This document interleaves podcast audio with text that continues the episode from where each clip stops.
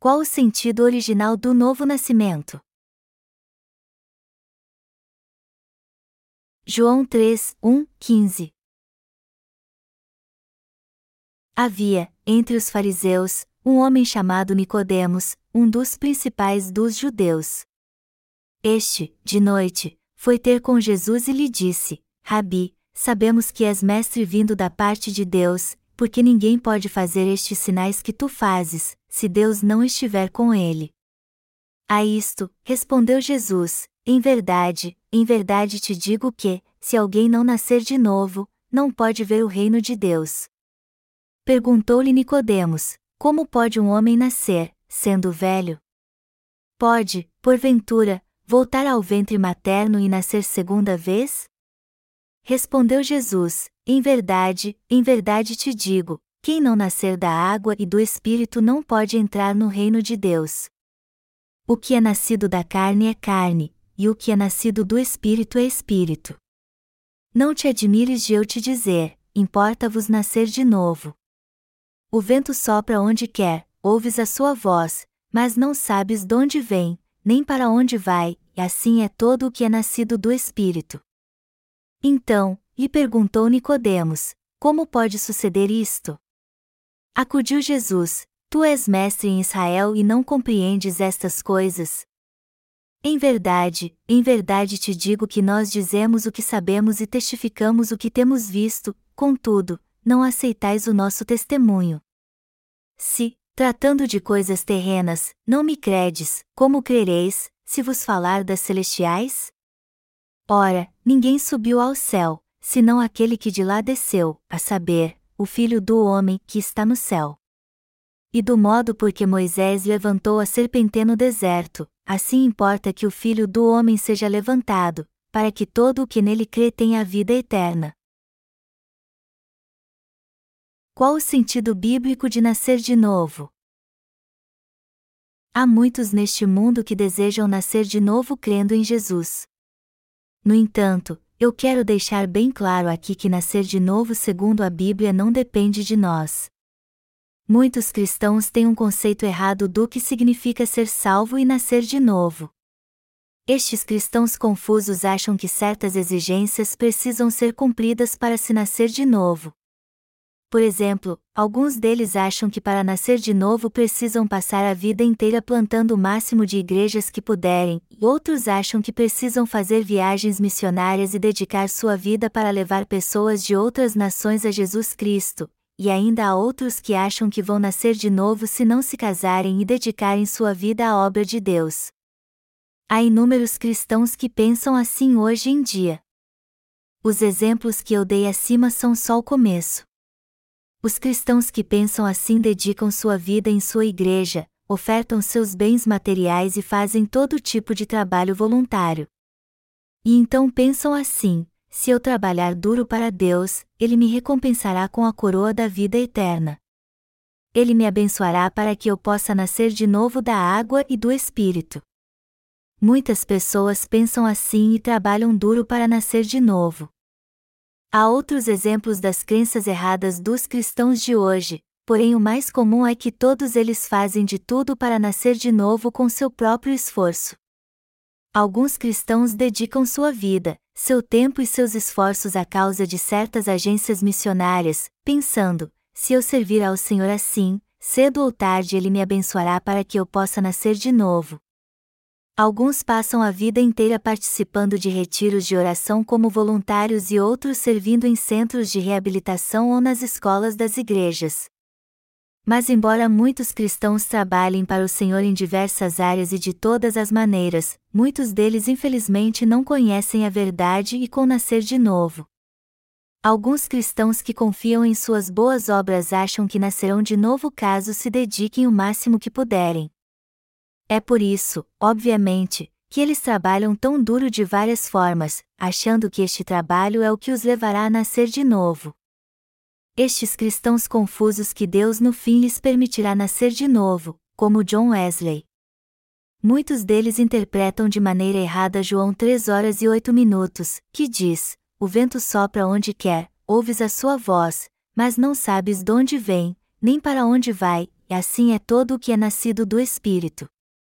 Eles acham que ninguém na verdade sabe como nascer de novo da água e do Espírito, e que se crerem em Jesus e o servirem com dedicação, cedo ou tarde ele lhes permitirá nascer de novo. Também há muitos cristãos que não ligam muito para sua fé errada, se eu servir bem ao Senhor, eu também vou nascer de novo. Um dia eu vou nascer de novo sem perceber. É por isso que eu vou trabalhar para Deus como um crente que nasceu de novo, pois no fim irei para o seu reino. Mas ninguém pode nascer de novo crendo assim. Só porque alguém para de beber, de fumar, se torna um bom homem e vai sempre à igreja, isso de modo algum significa que ele nasceu de novo. Como o Senhor diz no texto bíblico deste capítulo, alguém só pode nascer de novo se nascer da água e do Espírito, pois a pré-condição para a regeneração é a água e o Espírito. Tudo que não faz parte da fé no Evangelho da água e do Espírito não tem valor algum. Embora muitos cristãos façam ofertas generosas e trabalhem duro para agradar ao Senhor, esta de modo algum é a fé que os leva a nascer de novo. Alguém pode nascer de novo por causa do dinheiro, da dedicação ou até mesmo do martírio? Muitos cristãos acham que isso é possível. Muitos deles acham que o nascer de novo é algo que ninguém pode perceber, e é por isso que não podemos ver quando Deus faz isso na vida de alguém. Eles pensam assim porque isso os conforta. Só que quando alguém nasce de novo, ele e todos ao seu redor têm plena consciência disso. Embora não haja sinais físicos de que alguém nasceu de novo, isso é bem visível em termos espirituais. Só é possível nascer de novo realmente quando se crê na palavra da água, do sangue e do Espírito de Deus. Isso é notório quando alguém nasce de novo. No entanto, como Nicodemos, os que ainda não nasceram de novo não entendem isso. Por isso que você precisa ouvir as palavras de Jesus sobre a expiação de pecados, a palavra que o leva a nascer de novo. O batismo e o sangue de Jesus compõem a remissão de pecados que permite a todos nascer de novo. Então, quando você ouvir esta palavra de Deus, aprenda-a e creia nela, pois esta é a palavra que o levará a nascer de novo. Sendo assim, é muito importante que você ouça esta palavra de Deus que o leva a nascer de novo. Jesus diz no texto bíblico deste capítulo que o vento sopra onde quer, ouves a sua voz, mas não sabes de onde vem, nem para onde vai, e assim é todo o que é nascido do Espírito. Mas quando alguém que não nasceu de novo lê esta passagem em João capítulo 3, ele a interpreta assim, de uma forma que lhe conforte. Bem, como a Bíblia diz aqui, não dá para saber quando alguém nasceu de novo. Somente Deus sabe isso. Mas não é bem assim. Até mesmo entre os que creem na palavra do Evangelho da Verdade há aqueles que não entendem bem isso. Isso é normal. Mas só que eles têm no coração a palavra do batismo de Jesus e do seu sangue na cruz, ou seja, o Evangelho da expiação de pecados do homem. Aqueles que de fato nasceram de novo não têm pecado no coração. Ao contrário, é a palavra do batismo e do sangue de Jesus que há em seu coração. Esta é a palavra do testemunho que afirma que eles de fato nasceram de novo. Quando ouviram a palavra do Evangelho e do Espírito, eles entenderam que não tinham mais pecado e então foram salvos. Os que creem na palavra de Deus do batismo e do sangue de Jesus, no Evangelho da remissão de pecados que afirma que Jesus apagou todos os nossos pecados com a água e o Espírito, se tornaram justos e filhos de Deus. No entanto, quando perguntamos aos cristãos hoje se eles nasceram de novo, muitos deles dizem que não, e quando perguntamos se eles foram salvos, eles se contradizem dizendo que sim. Quando perguntamos se eles foram regenerados, eles dizem que sim, mas quando perguntamos se eles nasceram de novo, eles dizem que não. Muitos deles acham que nascer de novo significa ter sua vida transformada exteriormente, porém isso não significa nascer de novo por isso que estes cristãos não compreendem a palavra do Evangelho da remissão de pecados, o Evangelho da salvação que convida a todos a nascer de novo da água e do Espírito. Vemos assim que muitos cristãos professam crer em Jesus, mas não entendem o significado da palavra que diz que todos precisam nascer de novo. Sua fé é absurda, uma vergonha. Mas a verdade é que esta fé é a que mais impera no cristianismo hoje somente entre os leigos, mas entre os pastores também. Esta fé entristece os nascidos de novo. Imagine então o quanto ela deve magoar o coração de Deus, de Jesus e do Espírito Santo. Todos nós temos que realmente nascer de novo crendo na palavra do batismo de Jesus e no seu sangue que trouxeram a remissão de pecados a toda a humanidade. Nascer de novo, ser salvo e regenerado é a mesma coisa. Na verdade, regeneração quer dizer renovo, significa nascer de novo como uma nova criatura. Ser salvo significa que, embora alguém tivesse pecados antes, todos eles são apagados quando ele crê de todo o coração no batismo e no sangue de Jesus, que compõem a remissão de pecados, e a Bíblia diz que todo coração que crê da palavra do batismo e do sangue de Jesus nasce de novo. Nascer de novo através do Evangelho da água e do Espírito, da palavra de Deus, significa se tornar justo e não ter mais nenhum pecado em sua alma desde então. Por isso que estas três palavras, ser regenerado, se tornar justo e nascer de novo, significam a mesma coisa. As palavras são diferentes, mas seu significado é o mesmo. Mas apesar disso, hoje muitos cristãos não sabem o sentido destas palavras na Bíblia. Quando alguém nasce de novo, isso significa que, embora seu coração fosse pecaminoso antes, quando ele ouve o Evangelho da água e do Espírito de Jesus e crê nele, ele é totalmente liberto de todos os seus pecados e nasce de novo, é regenerado, e se torna justo e uma nova criatura. Ser regenerado significa ter seu velho homem transformado e se tornar uma nova criatura, e também se tornar filho de Deus crendo na palavra salvadora da água e do Espírito. Nascer de novo significa se vestir do batismo de Jesus, morrer com ele e para os seus pecados. Isso representa a fé que nos torna justos quando ouvimos a palavra do batismo e do sangue de Jesus e cremos nela, embora fossemos pecadores antes. Melhor dizendo, embora fossemos pecadores desde que deixamos o ventre de nossa mãe, nós nascemos de novo e nos tornamos justos ouvindo a palavra da água e do Espírito de Jesus e crendo neste Evangelho da remissão de pecados, que leva a todos a nascer de novo através do batismo e do sangue de Jesus. Não há nenhuma mudança radical externa, mas o homem interior nasce de novo através da palavra e do batismo do sangue de Jesus. É exatamente isso que significa nascer de novo. No entanto, pouquíssimas pessoas entendem isso. Se 10 mil cristãos entenderem plenamente o que significa nascer de novo já é muito. Você acredita quando eu digo que nem 10 mil cristãos nasceram de novo? Todos que conhecem bem o Evangelho da água e do Espírito e creem nele podem discernir se alguém nasceu de novo ou não. E você também pode fazer isso, contanto que tenha também tenha nascido novamente por meio da palavra da água e do sangue de Jesus. É o Senhor que controla o vento. O Senhor disse: O vento sopra onde quer, ouves a sua voz, mas não sabes de onde vem, nem para onde vai, e assim é todo o que é nascido do Espírito. Ao dizer isso, o Senhor estava falando dos pecadores que não nasceram de novo. Em outras palavras, embora todos que nasceram de novo saibam o que significa nascer de novo, Nicodemos não sabia isso, assim como não sabia de onde vinha e para onde ia o vento. Deus conhece todos os que nasceram de novo. E todo nascido de novo também sabe o que significa nascer de novo. Mas os que não nasceram de novo, por outro lado, não sabem o que significa nascer de novo pela graça de Deus, assim como não sabem também de onde vem e para onde vai o vento. Quem é que move o vento? Deus. Quem envia o vento? Deus. Quem é o mestre do universo que move o vento na atmosfera da Terra, forma o sistema de pressão alta e baixa, muda a direção do vento e faz fluir as águas, dá vida a todas as coisas e faz com que todas as suas criaturas tenham uma vida vibrante. O próprio Senhor Jesus.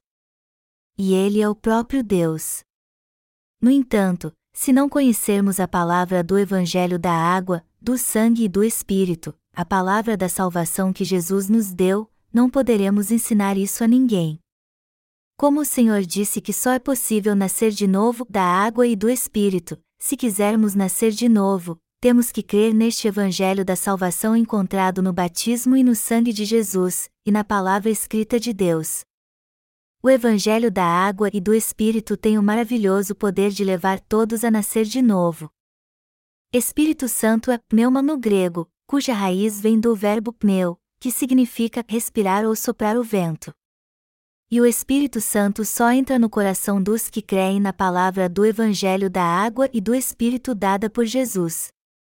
Quando Jesus foi batizado para fazer expiação por todos os pecados do homem, ele tirou todos os pecados do mundo, foi condenado em nosso lugar por causa dos nossos pecados, derramou seu sangue na cruz e assim realizou a salvação leva todos a nascer de novo.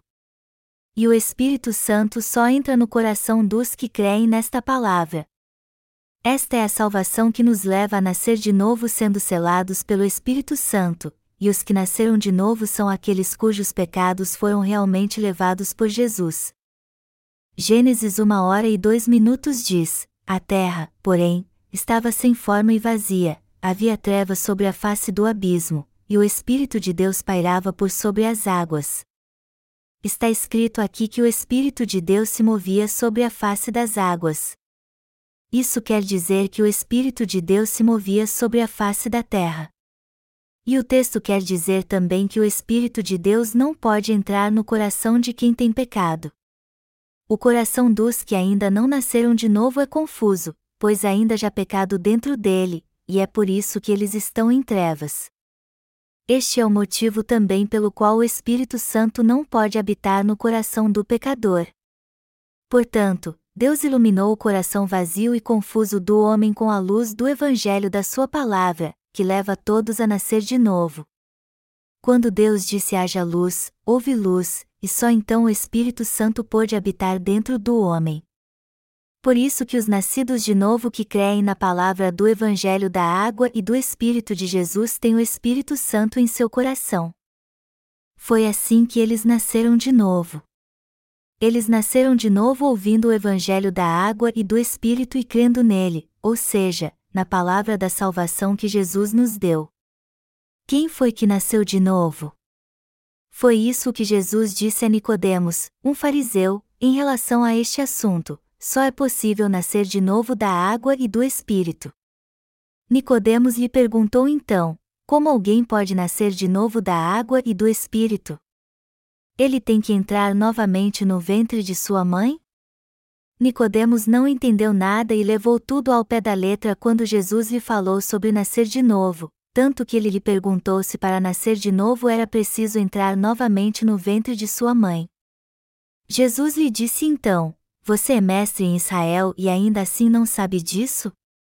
E lhe disse também que ninguém pode ver o reino de Deus e entrar nele se não nascer de novo. Jesus explicou passo a passo ao fariseu Nicodemos a palavra do nascer de novo. A verdade hoje é que há muitos cristãos neste mundo que ainda não nasceram de novo, embora creiam em Jesus. Estes cristãos nominais são a maioria entre o clero. Todos eles são como Nicodemos hoje em dia. Nicodemos era muito parecido com os líderes cristãos odiernos, como um bispo ou presidente de um sínodo ou denominação. Secularmente falando, ele era um líder político, como os membros do governo hoje. Além disso, espiritualmente falando, ele era um rabino, mestre, judeu. Ele era um líder religioso do judaísmo que cria em Deus. Ele era um homem erudito em relação ao seu conhecimento secular e também possuía grande conhecimento teológico. Israel naquela época não tinha um sistema escolar de ensino, na verdade, todos eram educados nas sinagogas locais. Aquele que mais possuía conhecimento na sua comunidade ensinava na sinagoga, e Nicodemos era um dos mais renovados mestres em Israel. Mas apesar da sua grande fama, ele nunca tinha ouvido falar em nascer de novo. Em suma, ele era um falso mestre. Do mesmo modo, há muitos falsos líderes cristãos hoje em dia. E embora estes falsos líderes não tenham nascido de novo, eles ensinam os membros de sua igreja, que por sua vez também não nasceram de novo. Há de fato muitos teólogos, mestres, diáconos, presbíteros, pastores e bispos cristãos neste mundo que, a exemplo de Nicodemos, ainda não nasceram de novo. Eles não sabem como é possível nascer de novo crendo em Jesus. Como Nicodemos, muitos deles acham que é preciso voltar ao ventre de sua mãe novamente para nascer de novo. Eles sabem muito bem que precisam nascer de novo, mas não conhecem a palavra de Deus e não sabem qual a palavra de Jesus que os faz nascer de novo. E por não terem a menor consciência disso, estes pastores em seus sermões só falam de coisas terrenas que podem ser vistas ou sentidas, como um cego que tenta adivinhar como é um elefante tocando-o. É por isso que ainda há muitos cristãos que não nasceram de novo. Não podemos nascer de novo para Deus através dos nossos próprios atos. Ao contrário, só podemos deixar de ser pecadores e nascer de novo para Deus como justos através da palavra da água, do sangue e do Espírito. Jesus disse a Nicodemos: Se, tratando de coisas terrenas, não me credes, como crereis, se vos falar das celestiais? Muitos não creem no batismo de Jesus como a verdade que pode remir o salário dos seus pecados. E no que eles não creem? Eles não creem no Evangelho da expiação de pecados pelo qual Jesus nos leva a nascer de novo da água e do Espírito. Como os que não nasceram de novo não creem nem nas coisas terrenas que ouvem, como poderão crer então quando os nascidos de novo lhes falarem sobre as coisas espirituais que os levam a nascer de novo? Foi por isso que Jesus disse a Nicodemos: Se, tratando de coisas terrenas, não me credes, como crereis, se vos falar das celestiais? para pagar todos os pecados dos pecadores e purificar todos eles, Jesus foi batizado por João Batista, morreu na cruz, ressuscitou dos mortos e permitiu assim com que todos os pecadores nascessem de novo. E Jesus pergunta aos pecadores então: Eu salvei pela água e pelo Espírito, mas vocês crerão em mim se eu lhes falar sobre as coisas espirituais? Nosso Senhor usou o Novo Testamento para explicar isso a Nicodemos e disse: Ora, ninguém subiu ao céu, senão aquele que de lá desceu, a saber, o Filho do homem que está no céu. E do modo por que Moisés levantou a serpente no deserto, assim importa que o Filho do homem seja levantado, para que todo o que nele crê tenha a vida eterna. Jesus diz aqui que assim como Moisés levantou a serpente de bronze no deserto, o Filho do homem tinha que ser levantado para que todos que nele crescem recebessem a vida eterna. O que nosso Senhor quis dizer exatamente com e do modo por que Moisés levantou a serpente no deserto, assim importa que o Filho do Homem seja levantado. Ele usou o Antigo Testamento para explicar a palavra da expiação de pecados dada por Deus, a palavra da salvação cumprida por ele através do seu batismo e do seu sangue.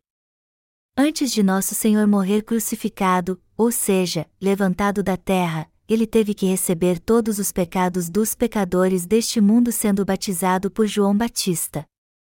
E como Jesus não tinha pecado algum, ele jamais poderia ter sido pendurado naquela cruz maldita. Mas para que fosse crucificado e fizesse expiação pelos pecados de todos os pecadores deste mundo, ele teve que ser batizado primeiro. Então, para expiar todos os pecados do homem, Jesus os recebeu ao ser batizado, e para ser amaldiçoado por todos os pecados do mundo, ele morreu derramando seu sangue na cruz. Só assim ele poderia salvar todos os pecadores do pecado. Foi assim que Jesus trouxe salvação a todos os pecadores para que eles nascessem de novo da água e do Espírito. Nicodemos conhecia muito o Antigo Testamento. E ao dizer a ele, assim importa que o Filho do homem seja levantado, para que todo o que nele crê tenha vida eterna, Jesus estava falando da verdade do novo nascimento, que ele recebeu todos os pecados do mundo ao ser batizado por João Batista, que ele salvou todos os pecadores dos pecados do mundo ao ser pregado na cruz, melhor dizendo. Esta era a palavra de Deus dizendo que Jesus era o Messias e o Salvador, que ele morreria na cruz por causa do seu batismo, e que todo aquele que cresce nele com seu Salvador seria vestido do seu batismo e, consequentemente, morreria com Cristo e ressuscitaria com ele. No entanto, só mais tarde Nicodemos entendeu o sentido desta palavra. Como a serpente de bronze que foi levantada. Você se lembra como Moisés levantou uma serpente de bronze numa haste no Antigo Testamento? Números 21 diz que o povo peregrinava no deserto após ter saído do Egito e ficaram desanimados por causa das duras condições que estavam enfrentando. Então eles culparam Deus e seu líder, Moisés, e por isso Deus enviou serpentes ardentes e derramou sobre eles a sua ira. As serpentes ardentes picaram os israelitas ao longo de seu acampamento no deserto, e não demorou muito para que vários deles começassem a morrer espumando pela boca e com o corpo todo inchado. Mas quando Moisés viu seu povo perecendo em agonia picados pelas serpentes, ele orou a Deus com seu líder e disse: Senhor, salve este povo. Deus disse a Moisés então para fazer uma serpente de bronze, pendurá-la numa haste e dizer ao povo que todos que olhassem para ela viveriam. Moisés disse então ao povo de Israel o que Deus havia dito a ele. E o veneno da serpente foi tirado dos israelitas que creram nas palavras do seu líder Moisés e olharam para a serpente de bronze. O povo de Israel foi salvo quando creu nas palavras de Moisés e olhou para a serpente de bronze. O fato de Moisés ter levantado uma haste com uma serpente de bronze aponta para a verdade de que, embora Satanás induza o ser humano a pecar e culpar Deus por isso, nosso Senhor levou todas as maldições dos pecadores ao ser batizado, e fez expiação por todos eles e acabou com toda a maldição ao morrer crucificado. Todos nós, seres humanos, fomos picados pela serpente, que é Satanás, e o que nos esperava era a morte e a maldição. Mas para salvar pessoas como nós e fazer expiação pelos pecados de todos neste mundo, o Senhor tirou todos os pecados dos pecadores, morreu crucificado, ressuscitou dos mortos e assim libertou todos os que creem.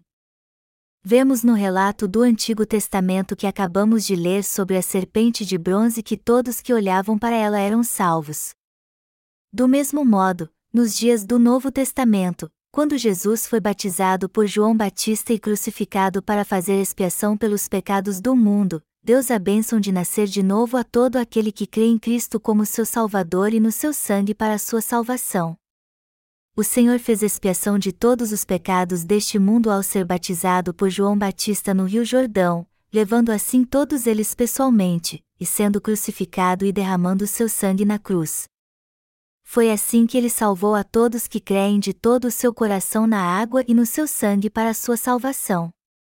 Jesus disse: Ora, ninguém subiu ao céu, senão aquele que de lá desceu, a saber, o Filho do Homem que está no céu. Nosso Senhor abriu as janelas do céu ao ser batizado e derramar seu sangue para pagar o salário pelos nossos pecados.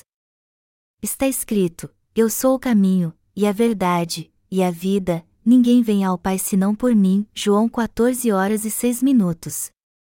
Como nosso Senhor Jesus Cristo levou sobre si todos os pecados do homem ao ser batizado e abriu as janelas celestiais da salvação ao ser crucificado, ele livrou assim de todos que creem nele como seu Salvador.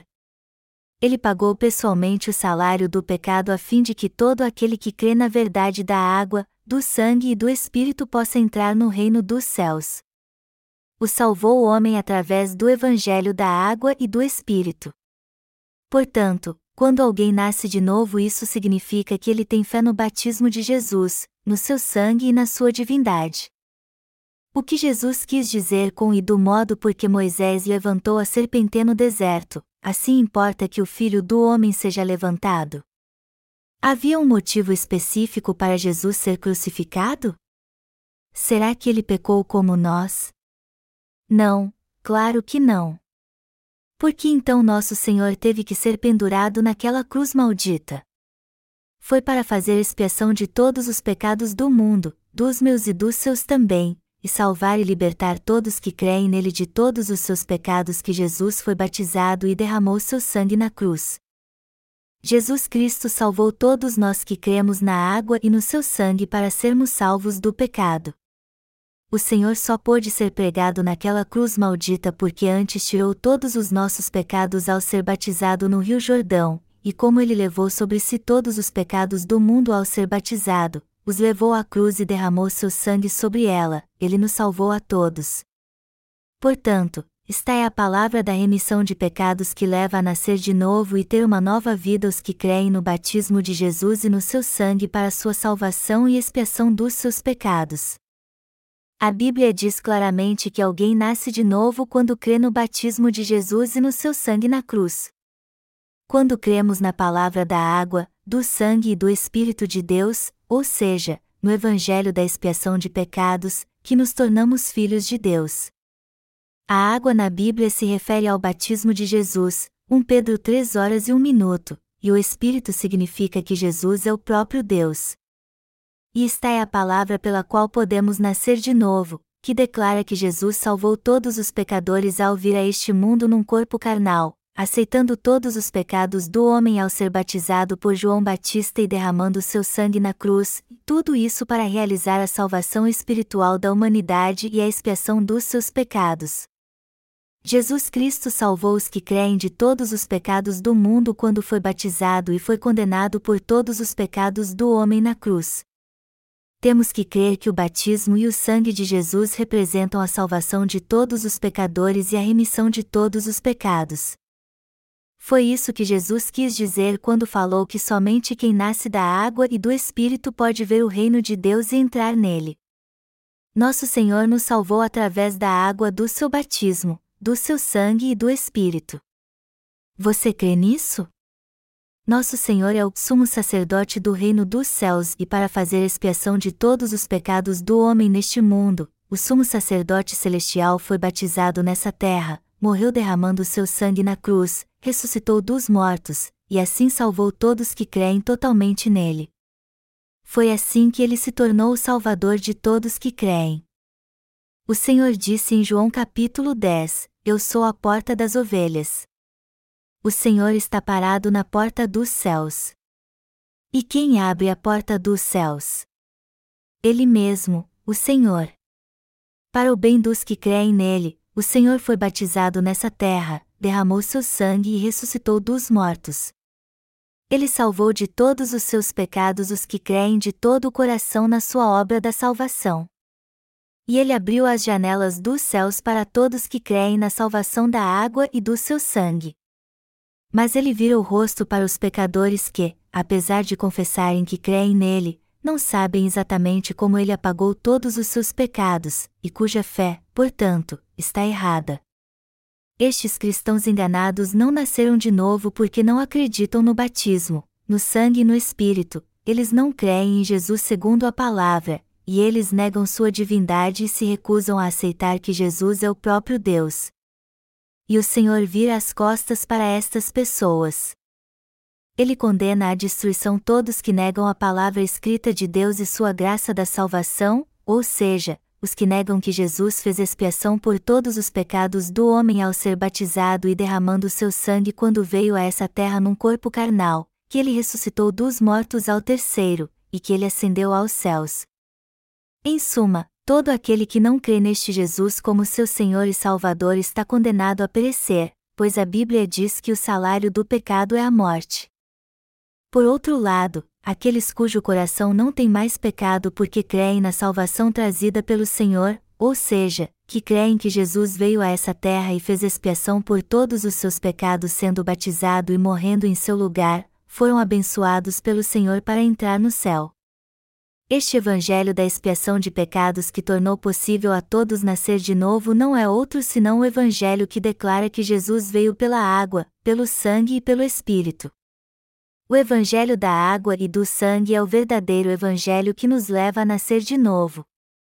Assim como o povo de Israel foi morto da morte certa quando olhou para a serpente de bronze levantada no haste no deserto, quando o Senhor veio a essa terra, ele foi batizado por João Batista, levantado na cruz para a remissão de pecados e condenado por todos os pecados do homem derramando seu sangue por nós. Foi assim que Jesus Cristo tornou possível a todos ser salvos crendo nesta salvação trazida por Ele a toda a humanidade. É através do Evangelho da expiação de pecados que podemos nascer de novo. Este Evangelho da Verdade é o verdadeiro caminho para a nossa salvação e a libertação de toda a humanidade. Você crê nisso? Quando Jesus disse que é preciso nascer de novo da água e do Espírito, ele estava falando deste Evangelho celestial da regeneração. Quando alguém nasce de novo, é regenerado, renovado, salvo e se torna justo, isso significa que ele crê no batismo de Jesus e no seu sangue na cruz. E todo aquele que crê neste Evangelho da água, do sangue e do Espírito não tem pecado. São justamente estes que nasceram de novo. No entanto, a triste realidade hoje é que praticamente todos neste mundo, inclusive quase todos os cristãos, não entendem isso, como Nicodemos a princípio não entendeu também. Humanamente falando, Nicodemos era um homem muito importante. Ele fazia parte do sinédrio. A Bíblia registra em João 3, 1, 15 a conversa entre Jesus e Nicodemos. Mais tarde, quando Jesus foi crucificado, este mesmo Nicodemos sepultou seu corpo. Ele foi até Pilatos e lhe pediu o corpo de Jesus, a fim de que pudesse lhe dar um funeral apropriado. Ele o sepultou numa sepultura cavada na rocha que pertencia a José de Arimateia. Nosso Senhor Jesus nos deu o verdadeiro Evangelho que nos leva a nascer de novo pela fé através do seu batismo, do seu sangue na cruz e da sua morte que pagou o salário pelos nossos pecados. Contudo, há tão poucos cristãos que conhecem esta verdade sobre o novo nascimento nas igrejas que um em mil, ou talvez um em dez mil, a conheçam. Muitos hoje em dia não conhecem a verdade da água e do Espírito. É uma tragédia de cortar o coração. Jesus nos abençoou para nascermos de novo, assim como fez com todos neste mundo. O que nos leva a crer que o Senhor nos abençoou para nascermos de novo? Nós cremos na água, no sangue e no Espírito, ou seja, cremos que o Senhor tirou todos os nossos pecados ao ser batizado, morreu na cruz para pagar o salário por todos eles e ressuscitou dos mortos, e é por causa desta fé que o Senhor nos fez nascer de novo e nos deu uma nova vida. Jesus é o Senhor da salvação que abençoou todos que creem a fim que eles nascessem de novo da água do seu batismo e do seu sangue. Então, eu peço a todos vocês que creiam neste Senhor, no Criador dos céus e da terra e de todo o universo, e permaneçam nele para sempre. João 3 horas e 16 minutos diz: Porque Deus amou ao mundo de tal maneira que deu o seu Filho unigênito, para que todo o que nele crê não pereça, mas tenha vida eterna. Nós recebemos a vida eterna crendo no Senhor Jesus. E nascemos de novo crendo na água e no Espírito do Senhor nós nascemos de novo crendo neste verdadeiro Evangelho, que o Senhor nos salvou pela palavra da água e do Espírito. Na verdade, todos podem ser salvos se crerem neste Evangelho da salvação, neste Evangelho da água e do sangue dado por Jesus, e que Ele é o próprio Deus e o Salvador. Mas se não crerem, todos serão lançados no inferno. Este Jesus, o próprio Criador, veio a essa terra num corpo carnal, foi batizado, morreu na cruz e ressuscitou dos mortos, está é a obra da salvação que leva a todos a nascer de novo e o que Jesus fez por nós. Por isso que nosso Senhor disse a Nicodemos: Se, tratando de coisas terrenas, não me credes, como crereis, se vos falar das celestiais? Amados irmãos, o que Deus fez por nós, seres humanos? Ele fez a obra da salvação, pois Jesus, o verdadeiro Deus, veio pessoalmente a essa terra num corpo carnal, foi batizado e tirou todos os nossos pecados através do seu batismo, entregou seu corpo para ser condenado na cruz e sobre ela morreu, ressuscitou dos mortos e assim se tornou o eterno Salvador de todos que creem nele. Foi o Senhor Jesus quem criou o universo e tudo o que nele há, assim como também foi ele quem salvou e libertou nossa alma do pecado. Este é o Evangelho da água e do Espírito que nos leva a nascer de novo. E esta obra que leva a todos a nascer de novo é a própria salvação que Jesus realizou. Jesus nos salvou deste mundo corrompido, dos pecados que nele há, das garras do diabo.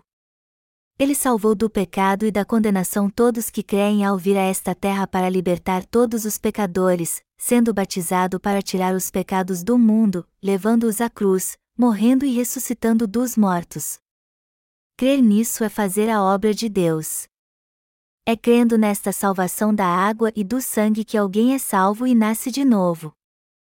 Deus disse que concede dois tipos de graça ao homem: uma é a graça especial, e a outra é a graça geral ou universal. A graça geral, universal, se refere à bênção que Deus concede a todos, por exemplo, o sol que desfrutamos, o ar que respiramos, as árvores e todos os seres vivos que conhecemos, o alimento que comemos e daí por diante. Estas bênçãos são chamadas de graça geral ou universal porque o Senhor a concede a todos, pecadores e justos. Mas então o que é a graça especial? É a bênção da salvação que Deus nos deu quando estávamos perecendo, vindo a essa terra nos salvar do pecado e nos levando a nascer de novo através do batismo e do sangue de Jesus.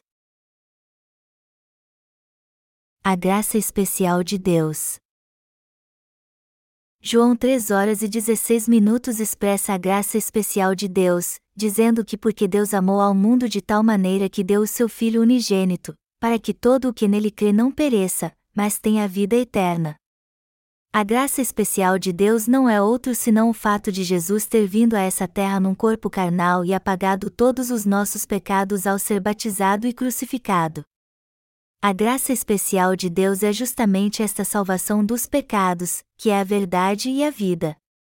É o que Jesus fez por nós, para salvar os pecadores, e somente quando cremos nesta verdade é que somente abençoados para nascer de novo da água e do Espírito e alcançar a salvação pela graça especial de Deus.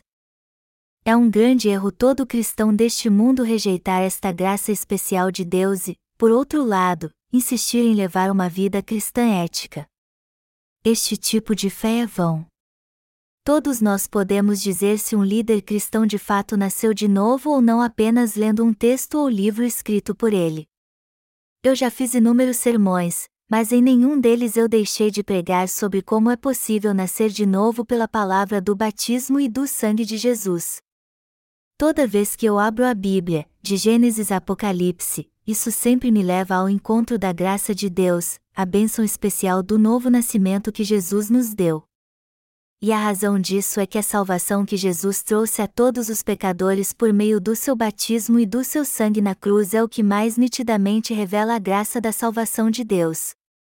O batismo de Jesus e seu sangue na cruz representam a graça especial de Deus. No entanto, os falsos pastores deste mundo não têm a menor ideia do que seja a palavra da graça especial de Deus. E estes mentirosos se disfarçam em anjos de luz, fingem trabalhar como servos da justiça equipados com a ética cristã e a moral humana. Na verdade, apesar de afirmar que fazem milagres e curam os enfermos, todas as suas obras são más e estão longe de ser a graça especial de Deus. Amados irmãos, Todos nós somos pecadores por natureza, mas o Senhor nos deu o evangelho da expiação de pecados, e nada além disso é a graça especial de Deus. O Senhor abençoou todos os crentes para que eles nasçam de novo pela sua graça especial. Embora na essência sejamos pecadores, Deus nos abençoou para nos tornarmos novas criaturas e seus filhos através da água, do sangue, da morte e da ressurreição. Esta é a graça de Deus que tornou justos todos nós que cremos a fim de que não tivéssemos mais nada a ver com o pecado. Você crê nisso? Isso acontece com você também? O batismo de Jesus, seu sangue, sua morte e ressurreição são os próprios elementos que compõem a graça especial que o Senhor nos deu através da palavra da água e do Espírito. Este é o Evangelho da graça especial de Deus e eu sou muito grato ao Senhor por nos salvar assim. A triste realidade hoje, porém, é que a maioria dos cristãos não conhece o Evangelho de Deus do batismo e do sangue de Jesus que trouxe a nós, pecadores, sua graça, a verdade do novo nascimento da água e do Espírito. Dói meu coração ver quantas pessoas só creem nas suas próprias doutrinas cristãs, praticam o cristianismo apenas como uma simples religião, se apegam somente a ensinamentos éticos, e, portanto, não podem nascer de novo. Há vários cristãos na Coreia e no mundo todo que confessam crer em Jesus. A história do cristianismo começou há cerca de dois mil anos, e já fazendo há mais de 500 anos que aconteceu a reforma. Mas apesar disso, ainda há muitos cristãos ignorantes que não conhecem a verdade do novo nascimento, a graça especial de Deus. Mas eu creio que o Senhor logo fará com que todos conheçam a verdade nestes últimos dias. Um pecador só pode ser tornar justo e entrar no reino do céu se nascer de novo pela palavra da água e do Espírito. Diversos cristãos desejam nascer de novo e fazem de tudo para conseguir isso. No entanto, todo aquele que diz que é possível de novo, mesmo não sabendo o que isso significa, não passa de um religioso mentiroso. Embora os cristãos ouçam o tempo todo que só podem entrar no céu se nascerem de novo, a maioria deles não sabe qual a palavra que os leva a conseguir isso. Ao contrário, eles acham que já nasceram de novo só porque tiveram uma experiência religiosa ou emocional incomuns. Estes cristãos, na verdade, estão levando uma vida supersticiosa, e não de fé. A palavra de Deus é o que nos leva a nascer de novo. Ao contrário do que crê a maioria dos cristãos, a Bíblia deixa bem claro em 1 João 5, 3 e 6 que só podemos nascer de novo através da palavra de Deus, ou seja, da água, do sangue e do Espírito, e que são estes três elementos básicos que nos levam a nascer de novo. Já que cremos em Jesus, o que todos nós temos que nos lembrar claramente aqui é que só podemos nascer de novo crendo na palavra escrita de Deus, ou seja, na verdadeira palavra da água, do sangue e do Espírito. Algo imprescindível aqui é entendermos que ninguém é nascido de novo só porque tem visões, falam em línguas ou tiveram alguma experiência sobrenatural que mudou sua vida. O Senhor diz de modo bem claro em João capítulo 3 que ninguém pode entrar no reino dos céus se não nascer da água e do Espírito.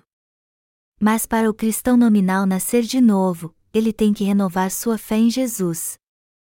Quando alguém crê em Jesus pela primeira vez, ele geralmente faz isso de uma maneira religiosa, e só depois passa a entender seus pecados através da lei, composta pelos mandamentos de Deus. A princípio, quando alguém crê em Jesus, ele reconhece que é um grande pecador, mas isso leva a ter apenas um entendimento religioso, algo alcançado por ele através da lei, dos mandamentos de Deus.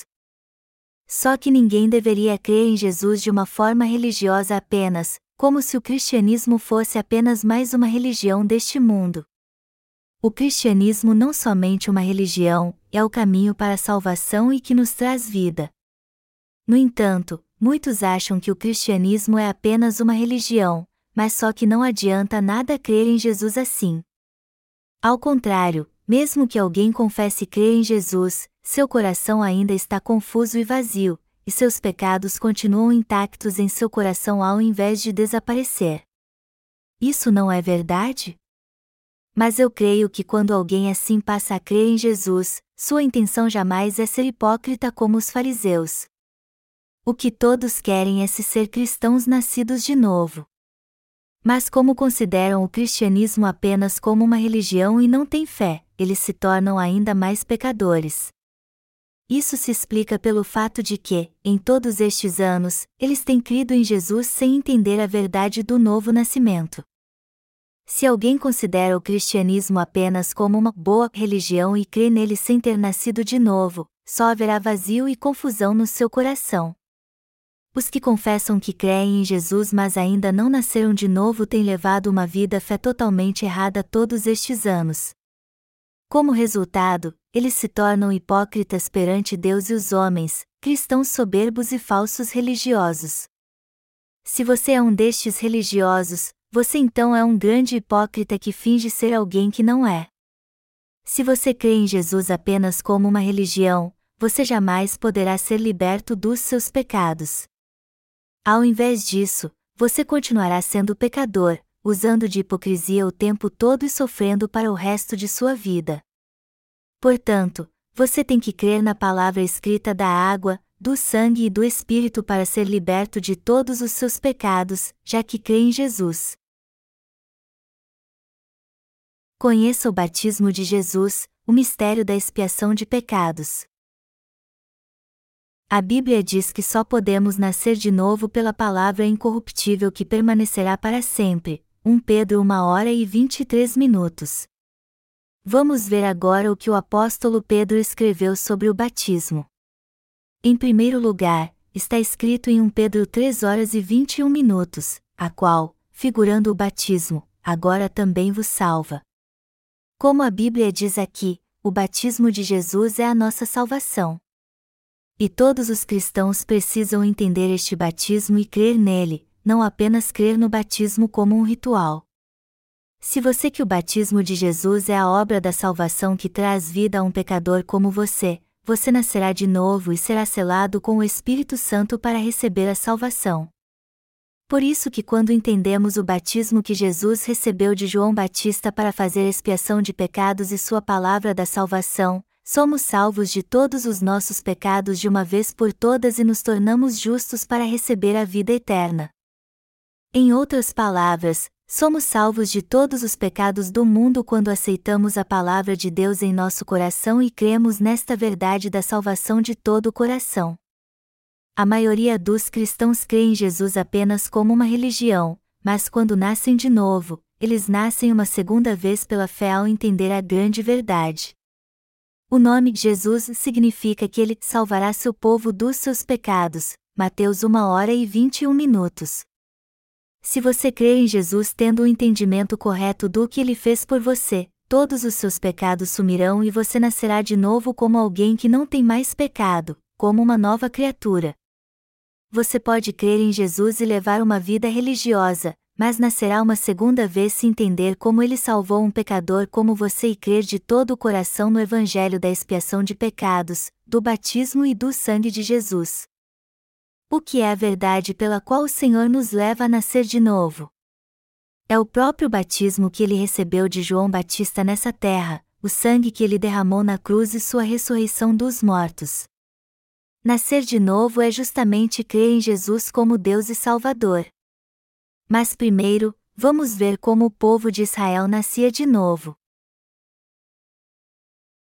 A expiação de pecados no Antigo Testamento, a imposição de mãos e o sangue derramado.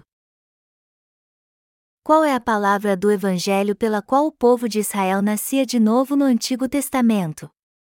Vamos ler Levítico capítulo 1 para analisarmos o Evangelho revelado no Antigo Testamento é importantíssimo entendermos como as pessoas nasciam de novo no Antigo Testamento.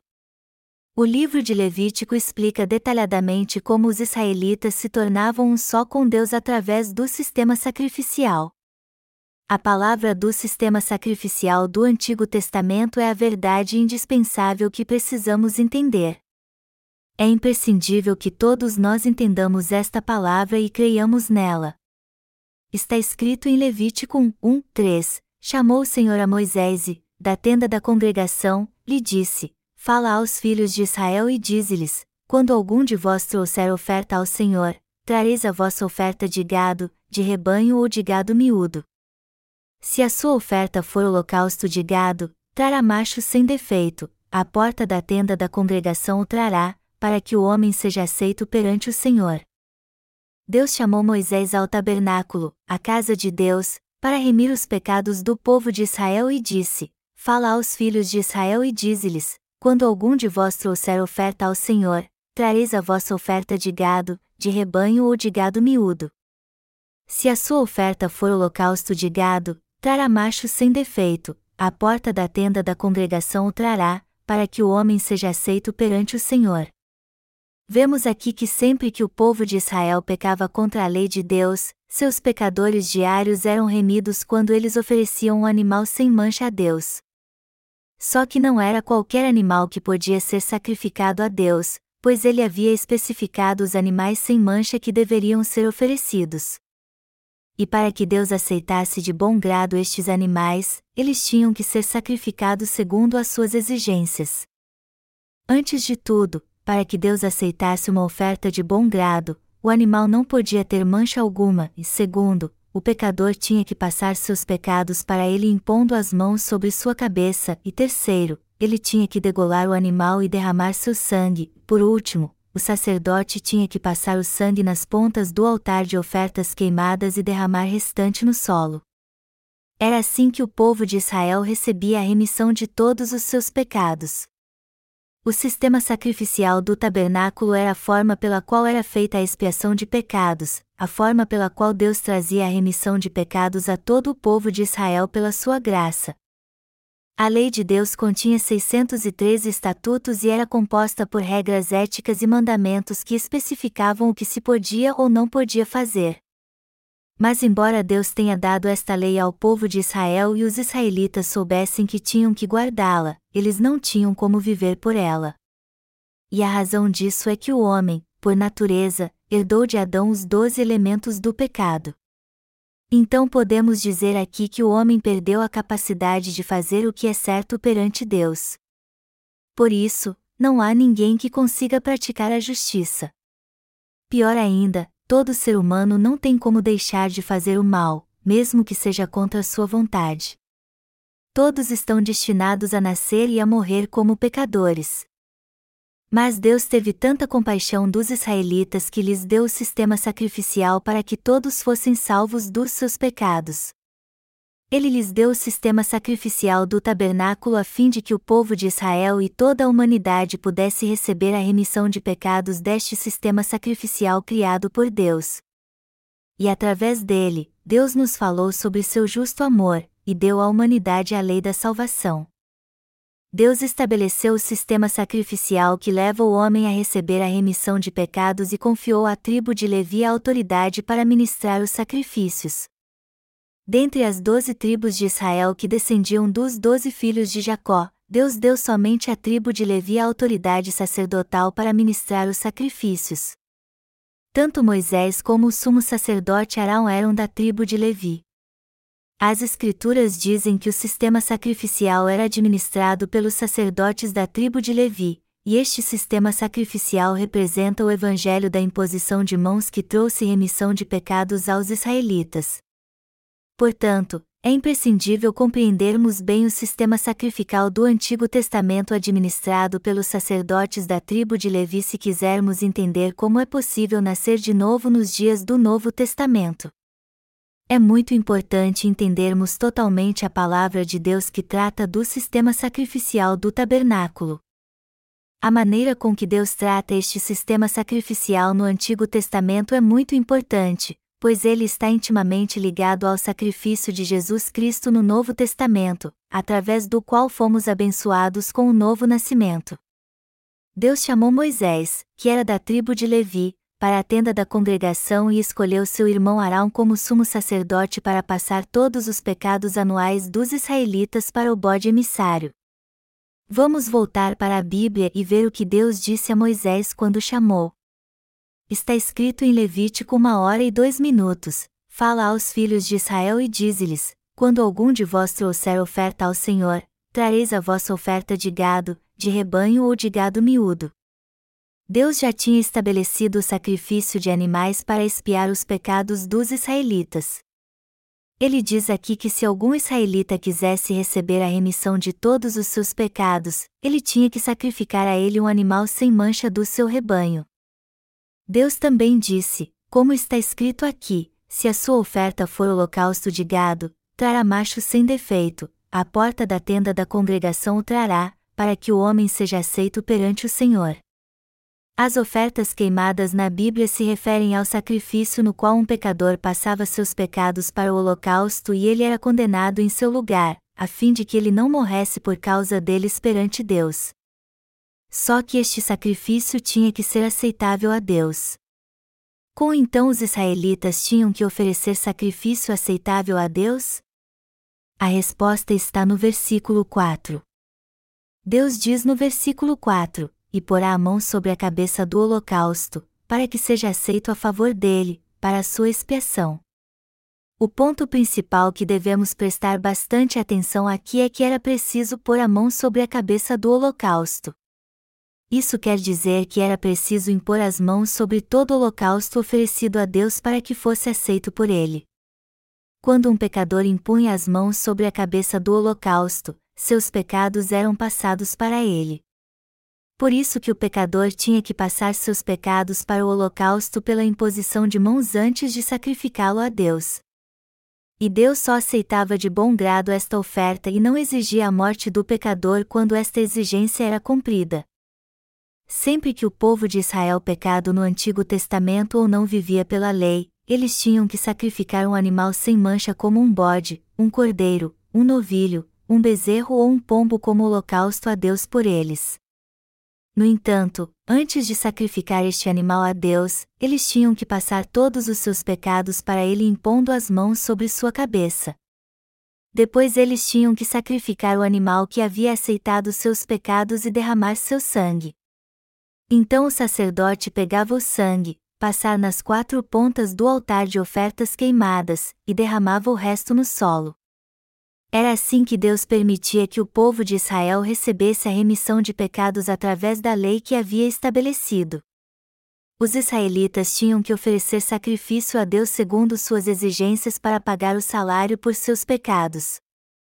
Está escrito em Levítico uma hora e cinco minutos. Depois, imolará o novilho perante o Senhor, e os filhos de Arão, os sacerdotes, apresentarão o sangue e o aspergirão ao redor sobre o altar que está diante da porta da tenda da congregação. O sistema sacrificial descrito nas Escrituras é a verdade essencial que todos nós devemos entender sem dúvidas e compreender totalmente em nossas mentes. O altar de ofertas queimadas ficava próximo da porta do tabernáculo, e nos seus quatro cantos havia chifres.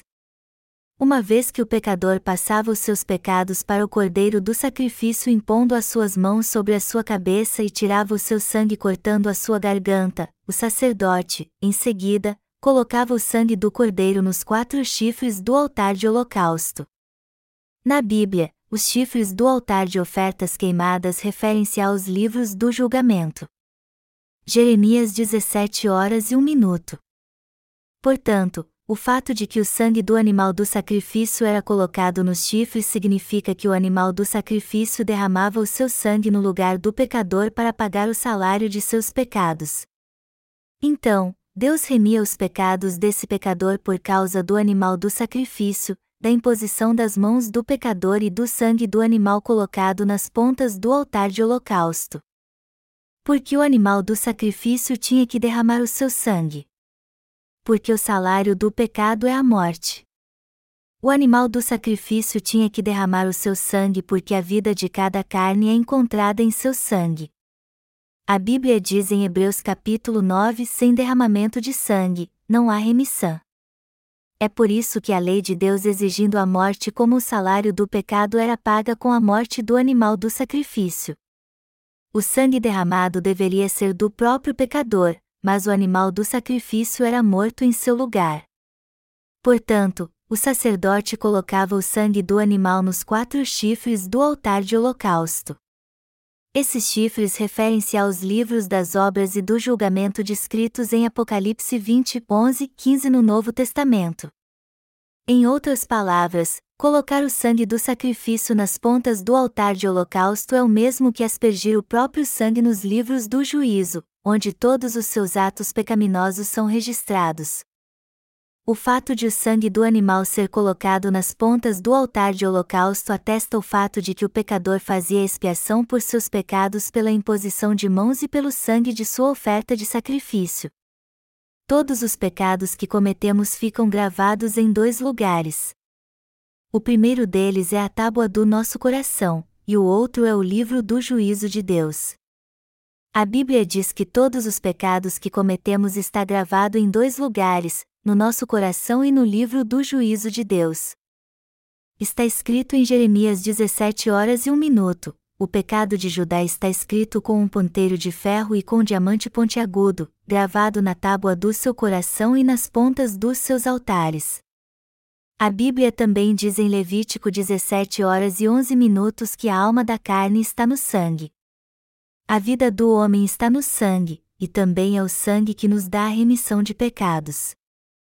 Por isso que o sangue de holocausto era passado nas quatro pontas do altar de ofertas queimadas, para mostrar que o animal havia sido condenado no lugar do pecador para remir seus pecados. Hebreus 9 horas e 22 minutos.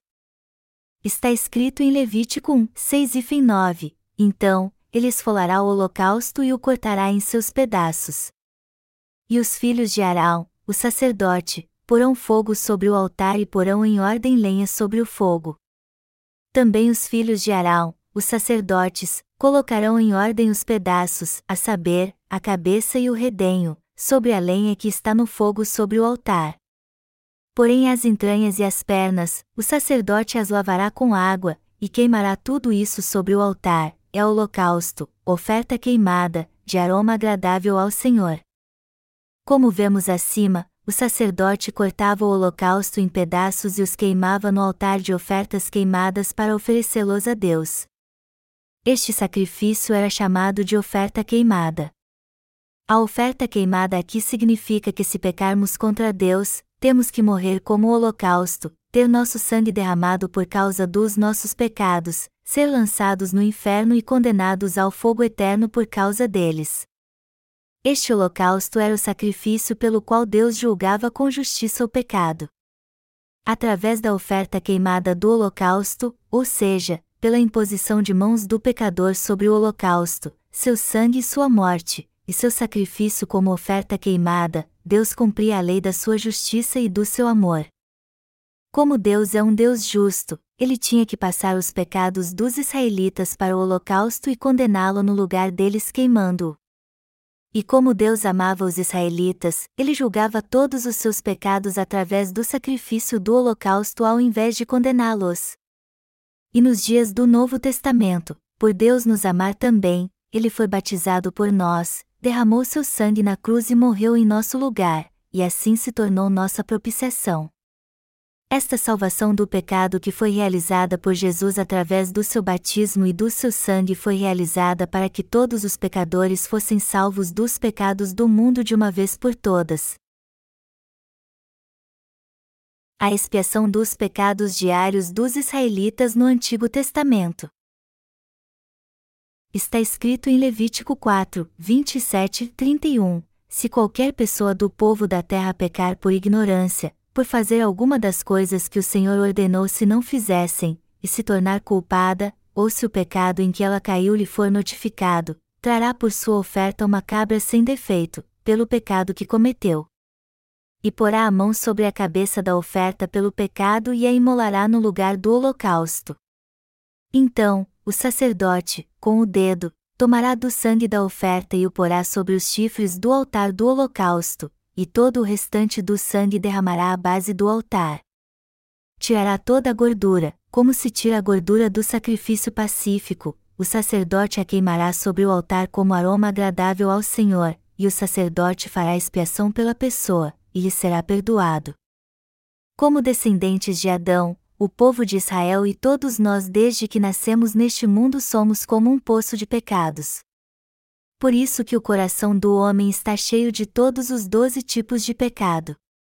O homem está cheio de pecados, de pensamentos malignos a desejos lascivos, homicídios, soberba, furtos e mentiras.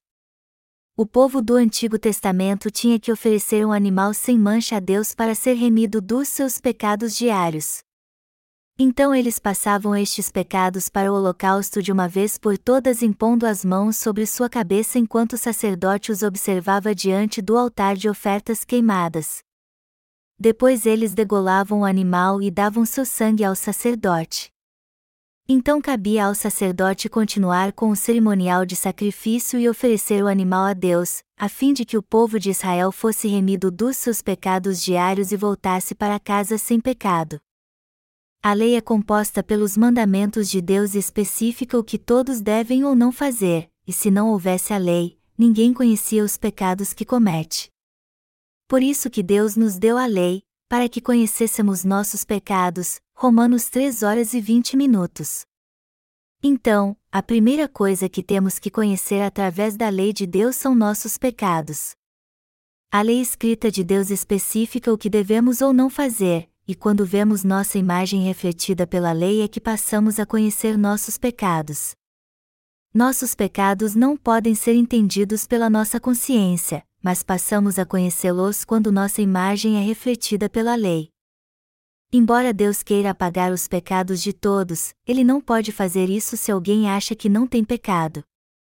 É preciso então que alguém reconheça que é pecador para receber a remissão de pecados. Quando o povo de Israel pecava, a maioria deles não fazia isso de propósito, e sim, sem querer, pois todos somos pecadores por natureza. Todo pecado cometido por alguém em sua fraqueza é chamado de transgressão. E a Bíblia diz que estas falhas, sejam intencionais ou não, são pecados. Todos são imperfeitos por natureza. O povo de Israel também era fraco, e por isso cometiam pecados e transgressões sem querer. Podemos discernir os pecados e transgressões do homem da seguinte forma: os pensamentos e desejos maus do nosso coração são chamados de pecado, e o que chegamos a concretizar por causa destes pecados é chamado de ofensas. Efésios 2 horas e 1 minuto.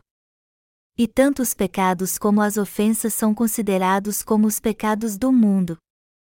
Todos os pecados eram transferidos pela imposição de mãos no Antigo Testamento. Isso demonstra a fé de que quando alguém passava seus pecados para o holocausto impondo as mãos sobre sua cabeça, ele se tornava sem pecado, pois o animal morria por seus pecados. Era assim que as duas leis de Deus, a lei do amor e do seu justo juízo, eram cumpridas fielmente. Deus criou o homem do pó, e por isso não passamos de um monte de poeira. O sangue do holocausto era derramado no solo na base do altar de ofertas queimadas e passado nas suas quatro pontas, e isso significa que o salário do pecado do coração dos israelitas foi pago perante Deus. E tudo era feito assim porque os pecados gravados no coração do homem tinham que ser espiados pelo sangue do sacrifício. Está escrito: tirará toda a gordura, como se tira a gordura do sacrifício pacífico, o sacerdote a queimará sobre o altar como aroma agradável ao Senhor. A gordura na Bíblia se refere justamente ao Espírito Santo.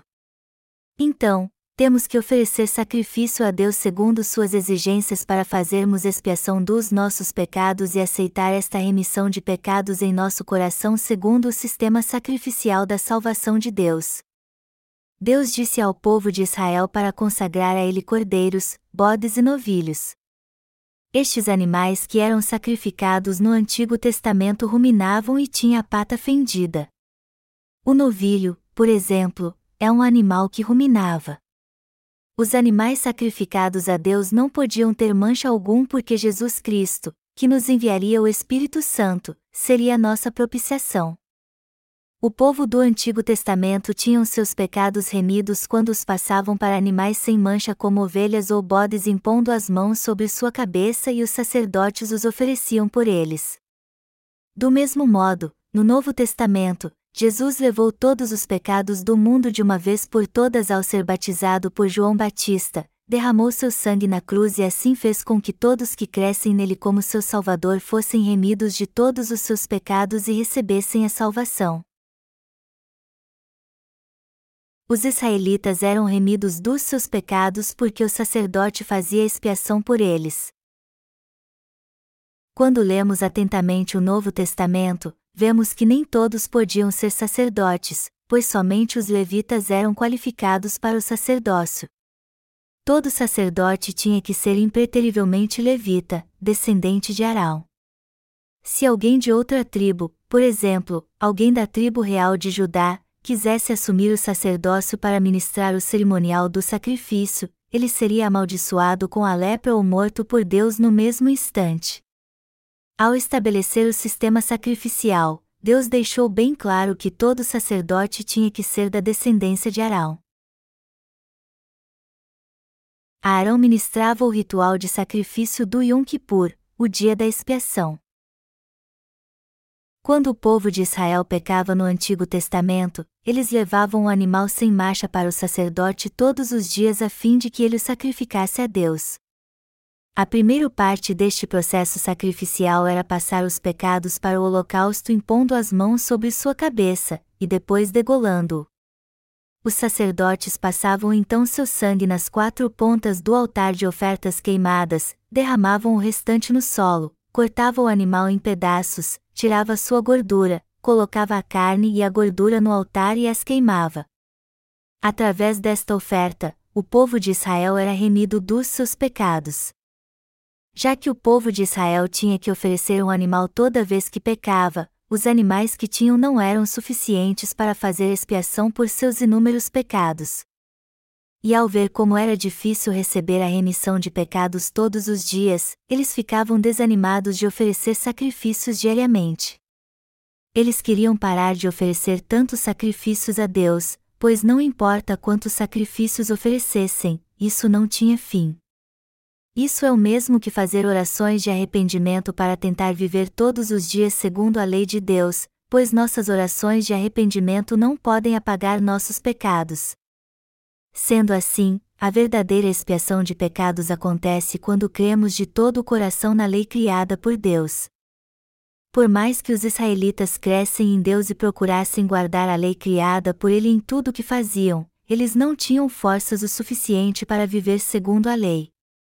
Em outras palavras, por mais que tentassem não pecar todos os dias, eles não conseguiam. Foi por isso que Deus instituiu o sistema sacrificial como uma forma de remir todos os pecados anuais do povo de Israel de uma vez por todas. Levítico 16, 17, 22. Está escrito em Levítico 16 horas e 29 minutos: Isso vos será por estatuto perpétuo de statute hir refers to God's decree, and this is explained in more detail in Leviticus 16, 29, 31. Isso vos será por estatuto perpétuo. No sétimo mês, aos dez dias do mês, afligireis a vossa alma e nenhuma obra fareis, nem o natural nem o estrangeiro que peregrina entre vós. Porque, naquele dia, se fará expiação por vós, para purificar-vos, e sereis purificados de todos os vossos pecados, perante o Senhor. É sábado de descanso solene para vós outros, e afligireis a vossa alma, é estatuto perpétuo. O povo de Israel encontrava paz no coração no décimo dia do sétimo mês, quando o sacerdote oferecia um sacrifício anual por eles e fazia expiação por todos os pecados acumulados em sua vida durante o ano. Assim os israelitas encontravam paz no coração. Levítico 16 horas e 6 minutos diz: Arão trará o novilho da sua oferta pelo pecado e fará expiação por si e pela sua casa.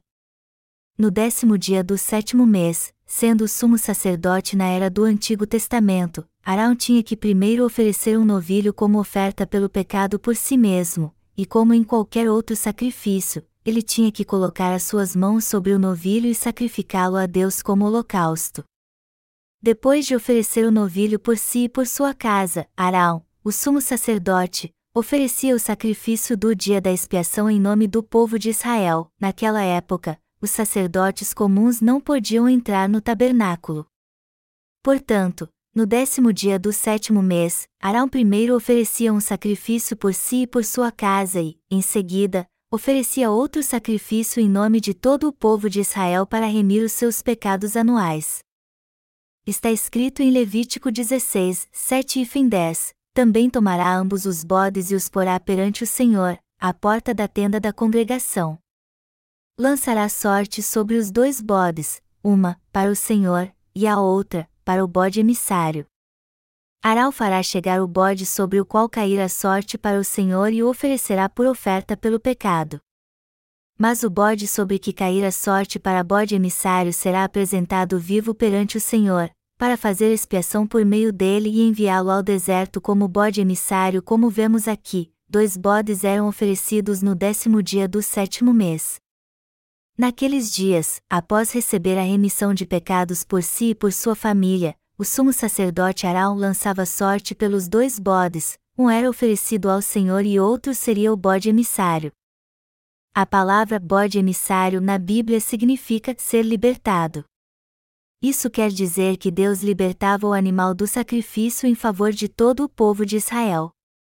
Primeiro, um bode era oferecido a Deus, e este animal do sacrifício era importante para que o sumo sacerdote impunha as mãos sobre sua cabeça no tabernáculo em favor dos israelitas para transferir seus pecados para ele.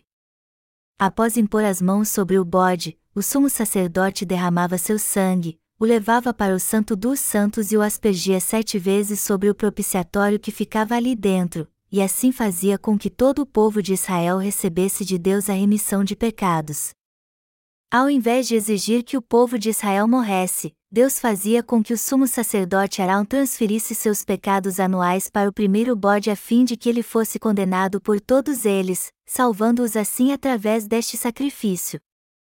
Era necessário que houvesse dois animais sacrificiais e dois tipos de sacrifício oferecidos pelo sumo sacerdote para que o povo de Israel recebesse a remissão de pecados. E cada sacrifício tinha que ser oferecido segundo o sistema sacrificial estabelecido por Deus.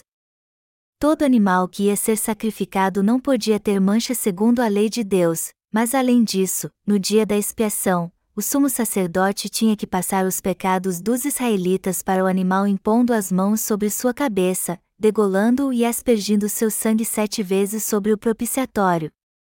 Era assim que um dos bodes era sacrificado a Deus.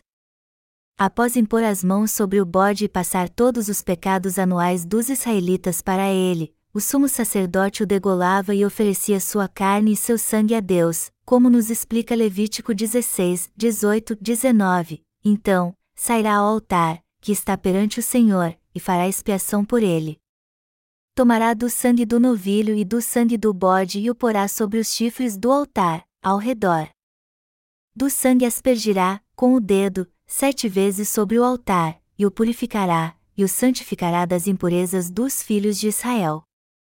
Sem este sacrifício oferecido pelo sumo sacerdote, o povo de Israel jamais poderia receber a remissão de pecados, mas graças ao sistema sacrificial e o sumo sacerdote estabelecidos por Deus, eles podiam receber a remissão de todos os seus pecados anuais de uma vez por todas. Este sistema sacrificial era a justa salvação de Deus e o método pelo qual Deus salvava os israelitas. Separado para exercer o sacerdócio como sumo sacerdote, Arão ministrava a expiação de pecados de Deus sobre o povo. Arão tinha autoridade para oferecer o sacrifício no dia da expiação no décimo dia do sétimo mês, e ao cumprir seu sacerdócio perante Deus, ele apagava os pecados anuais dos israelitas e purificava todos eles. Quando o povo de Israel via seus pecados sendo passados para o bode pela imposição de mãos de um homem, o sumo sacerdote Arão, que era seu representante, eles tinham a certeza de que seus pecados anuais tinham sido remidos. A salvação que trazia a remissão de pecados a todo o povo de Israel no Antigo Testamento era oferecido por eles pelo sumo sacerdote no décimo dia do sétimo mês, ou seja, no dia da expiação. O segundo bode era oferecido para expiar do coração dos israelitas seus pecados anuais. Depois de sacrificar um dos dois bodes, Arão pegava o outro bode, como está escrito em Levítico 16, 21, 22, Arão porá ambas as mãos sobre a cabeça do bode vivo e sobre ele confessará todas as iniquidades dos filhos de Israel, todas as suas transgressões e todos os seus pecados, e os porá sobre a cabeça do bode e enviá-lo ao deserto, pela mão de um homem à disposição para isso. Assim, aquele bode levará sobre si todas as iniquidades deles para a terra solitária, e o homem soltará o bode no deserto. Todo o povo de Israel assistirá ao impor as mãos sobre a cabeça do segundo bode e confessar assim seus pecados por eles. Senhor, o povo de Israel cometeu homicídio, furto, adultério, cobiça, contenda. Eles se prostraram perante ídolos, violaram o sábado e tomaram seu nome em vão. Eles cometeram todos estes pecados e não guardaram todos os seus mandamentos. Neste momento, todos os pecados anuais do povo de Israel eram passados para o bode emissário. Depois que o sumo sacerdote impunha as mãos sobre o bode emissário, ele era solto no deserto e ali vagava até morrer. Nossos pecados precisam ser remidos de duas formas: primeiro, precisamos receber a remissão de pecados de Deus, e segundo, ele tem que encontrar esta expiação de pecados em nosso coração. O animal sacrificial tinha que morrer pelos pecados dos israelitas e seu sangue derramado sobre o livro do juízo de Deus para que eles recebessem a remissão de pecados. Por isso que Arão tinha que passar o sangue do sacrifício nas quatro pontos do altar de ofertas queimadas. Quando Deus via este sangue que aprovava a fé e a oferta dos israelitas é que ele declarava que seus pecados haviam sido expiação, pois haviam sido passados para o animal sacrificial e ele, condenado em seu lugar. O evangelho da imposição de mãos e do sangue do Antigo Testamento era a salvação do evangelho da dada por Deus que trazia a remissão de pecados. E jamais devemos esquecer que nos dias do Novo Testamento era a mesma coisa.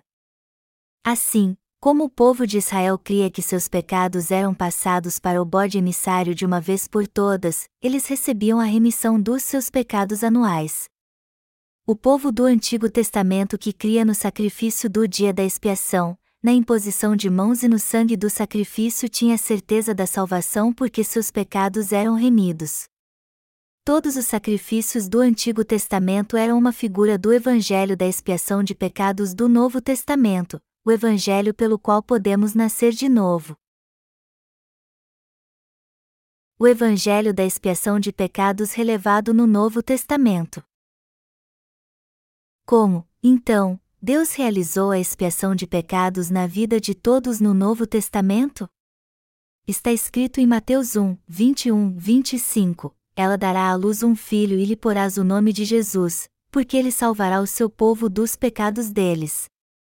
Ora, tudo isto aconteceu para que se cumprisse o que fora dito pelo Senhor por intermédio do profeta: Eis que a Virgem conceberá e dará à luz um filho, e ele será chamado pelo nome de Emanuel, que quer dizer, Deus conosco.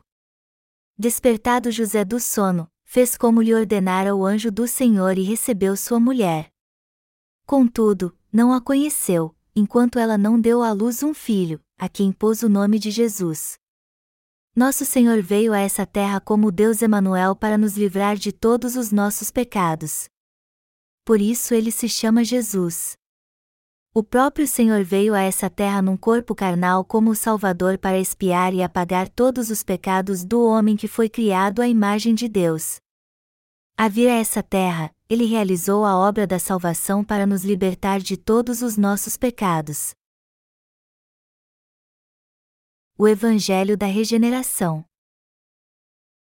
Está escrito em Mateus 3, 13, 17. Por esse tempo, dirigiu-se Jesus da Galiléia para o Jordão, a fim de que João o batizasse.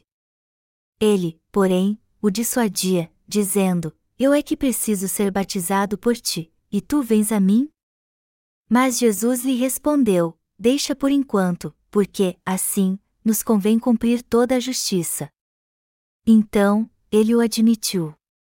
Batizado Jesus, saiu logo da água, e eis que se lhe abriram os céus, e viu o Espírito de Deus descendo como pomba, vindo sobre ele. E eis uma voz dos céus, que dizia: Este é o meu filho amado, em quem me comprazo. Como vemos aqui, no Novo Testamento, Jesus foi batizado com 30 anos por João Batista no Rio Jordão para tirar os pecados do mundo, e então salvou todos os pecados deste mundo libertando-os dos seus pecados. Jesus cumpriu toda a justiça de Deus ao ser batizado por João Batista. Porque Jesus recebeu o batismo da remissão de pecados no Rio Jordão. Vemos na Bíblia o encontro do sumo sacerdote terreno com o sumo sacerdote celestial, assim como também Jesus cumprindo toda a justiça de Deus ao ser batizado e fazendo expiação por todos os pecados dos pecadores deste mundo. João Batista, o homem que batizou Jesus, era o maior dentre os nascidos de mulher. O próprio Jesus testificou isso claramente em Mateus 11 horas e 11 minutos. Entre os nascidos de mulher, ninguém apareceu maior do que João Batista. O povo de Israel recebia a remissão de pecados no Antigo Testamento quando o sumo sacerdote ou o próprio pecador impunha as mãos sobre a cabeça de um animal sacrificial. Do mesmo modo, no Novo Testamento, todos os pecados do mundo foram expiados quando Jesus foi batizado por João Batista, e recebemos esta redenção pela fé em Jesus. O Evangelho da expiação de pecados que leva todos a nascer de novo é o Evangelho pelo qual Jesus expiou e purificou todos os pecados do mundo. Portanto, o Evangelho da expiação de pecados cumprido por Jesus através do seu batismo é o Evangelho dado por Deus para salvar o homem de todos os pecados do mundo e torná-lo puro através do batismo de Jesus, o Evangelho que cumpriu a justiça de Deus e remiu todos os pecados do homem. Jesus foi batizado como tinha que ser para salvar todos os pecadores e fazer expiação por todos os seus pecados. O que significa toda a justiça? Significa que Jesus fez expiação por todos os pecados do homem. Ele foi batizado para purificar todos os pecados dos pecadores deste mundo pessoalmente. A Bíblia que visto que a justiça de Deus se revela no Evangelho, de fé em fé, como está escrito, o justo viverá por fé. Romanos 1 hora e 17 minutos. A justiça de Deus é que ele enviou seu Filho a essa terra para salvar a todos do pecado do mundo e também apagar todos os nossos pecados através do batismo e do sangue de Jesus. Esta é a justiça da salvação de Deus. A justiça de Deus no Novo Testamento foi alcançada justamente pelo batismo e o sangue de Jesus. O que é a justiça que nós pecadores recebemos de Deus? É o batismo que Jesus recebeu de João Batista na forma de imposição de mãos. Cerca de dois mil mil anos atrás, todos os nossos pecados e os pecados do mundo foram passados para Jesus Cristo quando ele foi batizado por João Batista, e é por causa desta justa salvação, porque Jesus levou todos os pecados do mundo que nos tornamos justos, apesar de sermos pecadores e a libertação do pecado que recebemos quando aceitamos esta verdade é a própria justiça da salvação que vem de Deus. Está escrito em Mateus 3 horas e 15 minutos, mas Jesus lhe respondeu: Deixa por enquanto, porque, assim, nos convém cumprir toda a justiça. Então, ele o admitiu, Mateus 3 horas e 15 minutos. Quando Jesus foi batizado, que se lhe abriram os céus, e viu o Espírito de Deus descendo como pomba, vindo sobre ele. E eis uma voz dos céus, que dizia: Este é o meu filho amado, em quem me comprazo. O próprio Deus dá testemunho da salvação aqui dizendo que seu filho cumpriu toda a justiça ao ser batizado. Ele disse: Jesus, que foi batizado por João Batista agora, é meu filho. Deus testifica pessoalmente aqui que seu filho foi batizado para salvar o homem pegando o salário por todos os seus pecados. E ele deu este testemunho para garantir que a obra da justiça que apaga todos os pecados do mundo realizada por seu filho não foi em vão. Jesus é o Filho de Deus e o Salvador que libertou todos os pecadores dos pecados do mundo. Quando o Pai diz aqui: Este é o meu filho amado, em quem me comprazo, ele está testificando que Jesus levou sobre si todos os pecados do mundo ao ser batizado e cumprir a sua vontade. A palavra batismo significa levar, transferir, passar e enterrar. Todos os nossos pecados foram passados para Jesus quando ele foi batizado, por isso, quando cremos nesta verdade de coração, somos salvos de todos os pecados do mundo. O Antigo Testamento é a palavra de Deus que profetiza a nossa salvação, e seu cumprimento no Novo Testamento é o batismo de Jesus. Aqui finalmente se encontram o Antigo e o Novo Testamento.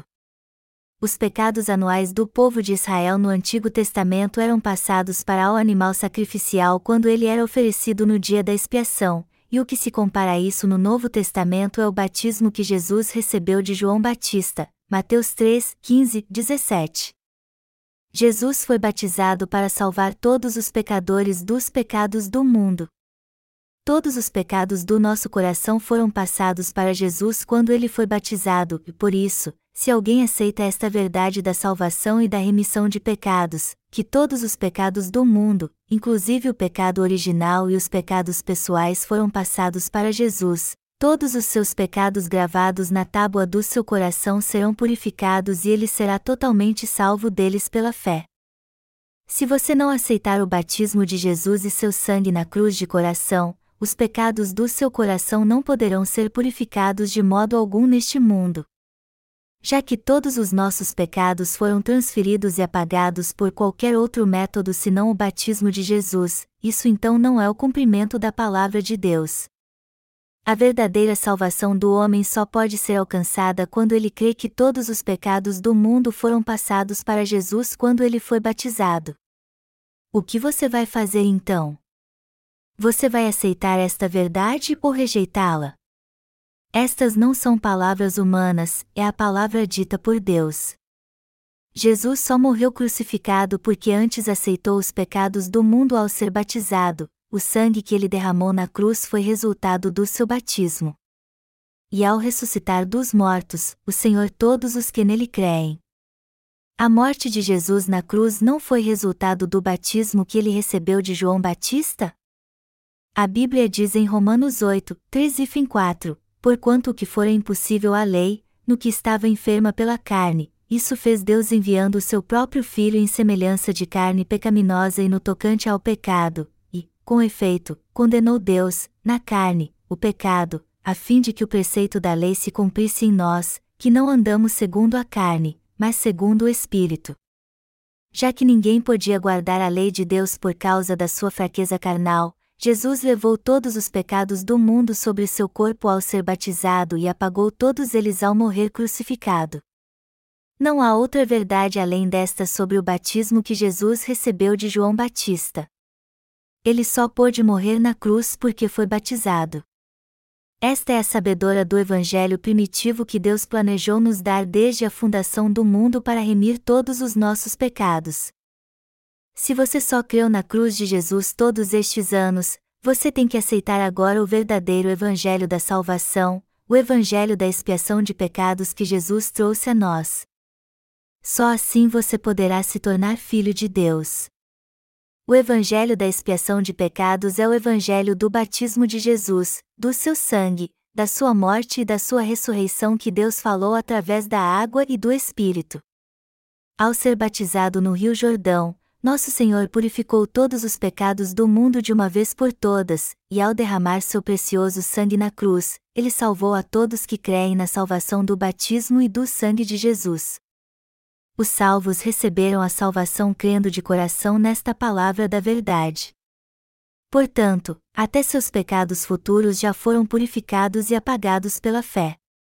Todo aquele que é salvo pela fé já foi liberto de todos os seus pecados crendo nesta verdade da salvação composta pelo batismo de Jesus, a imposição de mãos, seu sangue na cruz, seu juízo, sua morte e sua ressurreição. Mas e você? Você também crê nesta verdade? Se crê, você agora é um justo. Vamos mudar de assunto agora e analisar brevemente o que aconteceu depois que Jesus foi batizado. Antes de tudo, vamos ler João uma hora e vinte e nove minutos. No dia seguinte, viu João a Jesus, que vinha para ele, e disse: Eis o Cordeiro de Deus, que tira o pecado do mundo. No dia seguinte aqui na Bíblia significa um dia após Jesus ter sido batizado. João Batista testificou que Jesus era o Cordeiro de Deus que tirou os pecados do mundo. E ele deu este testemunho porque havia passado todos os pecados do mundo para Jesus no Rio Jordão ao batizá-lo no dia anterior. Uma testemunha só pode testificar aquilo que tem certeza. Foi por isso que João Batista batizou Jesus pessoalmente e pôde dar testemunho dele, dizendo: Eis o Cordeiro de Deus, que tira o pecado do mundo. Isso deixa bem claro que Jesus tirou todos os pecados do mundo ao ser batizado e os levou à cruz. E esta é a própria palavra do Evangelho da Regeneração. Todos os pecados do mundo. Como eu disse antes, João Batista testificou: Eis o Cordeiro de Deus, que tira o pecado do mundo. João 1 hora e 29 minutos. Esse texto nos mostra que Jesus levou todos os pecados do mundo, do começo ao fim, quando foi batizado. Todos os pecados que você cometeu neste mundo desde que nasceu do ventre de sua mãe até completar dez anos fazem parte dos pecados do mundo. Você reconhece a palavra da verdade que afirma que todos os seus pecados foram passados para Jesus quando ele foi batizado? Você também pecou quando era adolescente. Mas você crê que todos estes pecados também foram passados para Jesus quando ele foi batizado? Sim, claro. Mas e os pecados que você cometerá no futuro? Todos eles fazem parte dos pecados do mundo também. Estes pecados também foram passados para o corpo de Jesus? Claro que foram. Você crê de todo o coração então que todos os seus pecados foram passados para Jesus quando ele foi batizado? Você crê que Jesus tirou todos os pecados do mundo ao ser batizado? Você crê agora que foi salvo de todos os pecados do mundo?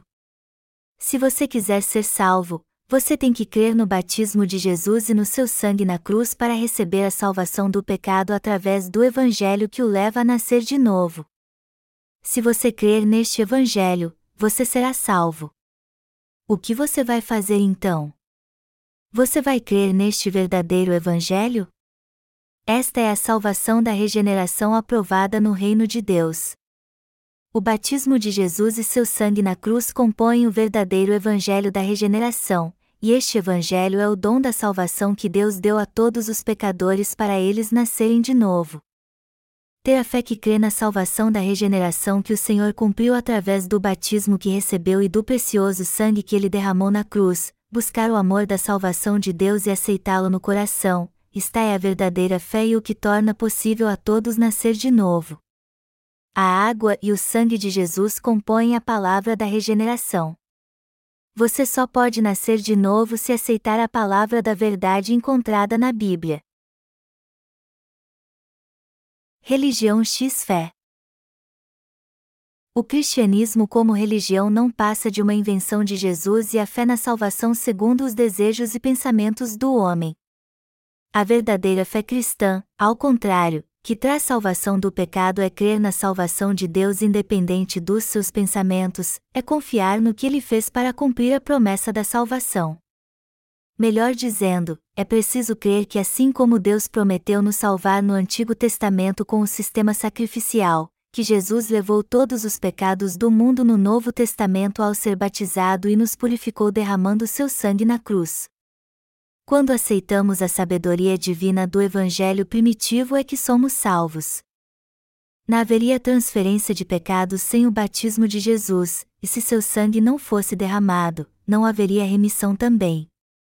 Todos os nossos pecados foram inteiramente passados para Jesus e purificados através do seu batismo, e ele levou todos os pecados do mundo à cruz e derramou seu precioso sangue para expiá-los. Então, Somos salvos de todos os pecados do mundo quando aceitamos esta palavra de sabedoria, a palavra do batismo e do sangue do Senhor. E para termos a verdadeira fé, temos que crer na justa e verdadeira salvação de Deus, que Jesus tirou todos os nossos pecados ao ser batizado e purificou todos eles quando foi condenado na cruz por nós. Deus amou o homem de tal maneira que, para salvar a todos do pecado, ele mesmo veio a essa terra, foi batizado e derramou seu sangue na cruz para pagar o salário por todos eles. Sendo assim, somos salvos quando cremos na palavra do Evangelho da regeneração, no Evangelho da expiação de pecados que Jesus nos deu. O Senhor cumpriu este Evangelho com perfeição para livrar todos os pecadores e todos os seus pecados e do juízo. E quando aceitamos este Evangelho é que podemos ser salvos de todos os nossos pecados e evitar todo o castigo. Você pode receber a salvação se crer no Evangelho da regeneração dada pelo Senhor com ação de graças, confessando assim: Senhor, eu creio neste Evangelho. Embora não haja nada de bom em mim, eu creio no batismo que tu recebestes para levar os pecados do mundo, na sua morte e na sua ressurreição.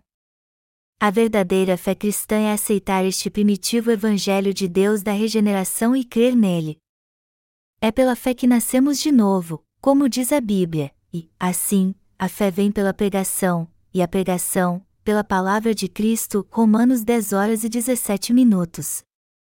A Bíblia também diz: E conhecereis a verdade, e a verdade vos libertará, João 8 horas e 32 minutos. Portanto, temos que conhecer a verdade da água e do sangue de Jesus, assim como crer no testemunho da água, do sangue e do Espírito que testifica que Jesus é o nosso verdadeiro Salvador. 1 João 5, 5 e Fem 8. Jesus disse: A verdade vos libertará. João 8 horas e 32 minutos. Você também foi liberto de todos os seus pecados segundo a palavra da água e do sangue, crendo no batismo de Jesus e na sua cruz? Nós somos apenas praticantes de uma religião ou levamos uma vida de fé? O Senhor está à procura daqueles que têm fé no seu batismo e no seu sangue, no Evangelho que leva todos a nascer de novo. Se você é um verdadeiro cristão que crê no batismo de Jesus e no seu sangue, no Evangelho da expiação de pecados que Jesus nos deu para nascermos de novo, seu coração não tem mais pecado então. Contudo, se você está levando apenas uma vida religiosa, você é um pecador cujo coração ainda tem pecado e a razão disso é que você não crê de todo o coração no verdadeiro Evangelho do batismo e do sangue de Jesus, no Evangelho da remissão de pecados que o leva a nascer de novo. Se, ao contrário do que diz este Evangelho, você está tentando fazer expiação dos seus pecados e remi-los fazendo orações de arrependimento todos os dias, você está apenas levando uma vida religiosa. Pessoas assim não podem se salvas dos seus pecados. Suas orações de arrependimento não podem substituir o Evangelho da salvação, o Evangelho da regeneração que apagou os pecados que você comete ao longo de toda a sua vida e os expiou com o batismo e o sangue de Jesus. Jesus apagou todos os pecados do mundo, até os pecados futuros de todos que creem. E quando cremos neste Evangelho da expiação de pecados é que somos salvos. Eu vou dizer novamente: nenhuma oração de arrependimento que os cristãos atuais fazem de dia e de noite podem substituir o Evangelho da regeneração de Jesus, o Evangelho da expiação de pecados. Portanto, todo cristão precisa crer agora neste Evangelho da expiação de pecados e da regeneração que Jesus nos deu. Nós não conseguimos nos arrepender totalmente dos nossos pecados. Este falso tipo de arrependimento não aproxima ninguém de Deus, e ao contrário, é apenas um conforto passageiro para o coração. Quando o arrependimento não é verdadeiro, rejeitamos a vontade de Deus e só falamos palavras vazias. Deus não quer um arrependimento assim de ninguém. O que é o verdadeiro arrependimento então? É voltar para Deus é voltar para a palavra da salvação pela qual Jesus libertou todos os pecadores e crer nesta palavra da verdade exatamente como ela é. A fé pela qual somos salvos e remidos de todos os nossos pecados é aquela no batismo de Jesus, no seu sangue e na sua ressurreição dos mortos. Quando cremos neste Evangelho é que recebemos a vida eterna. Nós fomos salvos crendo na palavra deste Evangelho de coração. Este é o Evangelho que leva todos os que creem a nascer de novo pela expiação de pecados. Esta é a verdade basilar do batismo de Jesus e do seu sangue, o Evangelho do Reino de Deus pelo qual podemos nascer de novo crendo em Jesus de todo o coração. Quando o Senhor diz que é preciso nascer de novo da água e do Espírito, Ele está falando do Evangelho da Verdade, que devemos nascer de novo crendo na palavra do seu batismo e do seu sangue. Só podemos ver o reino do Pai e entrar nele se cremos na palavra de Jesus. Todos nós temos que crer na palavra de Jesus.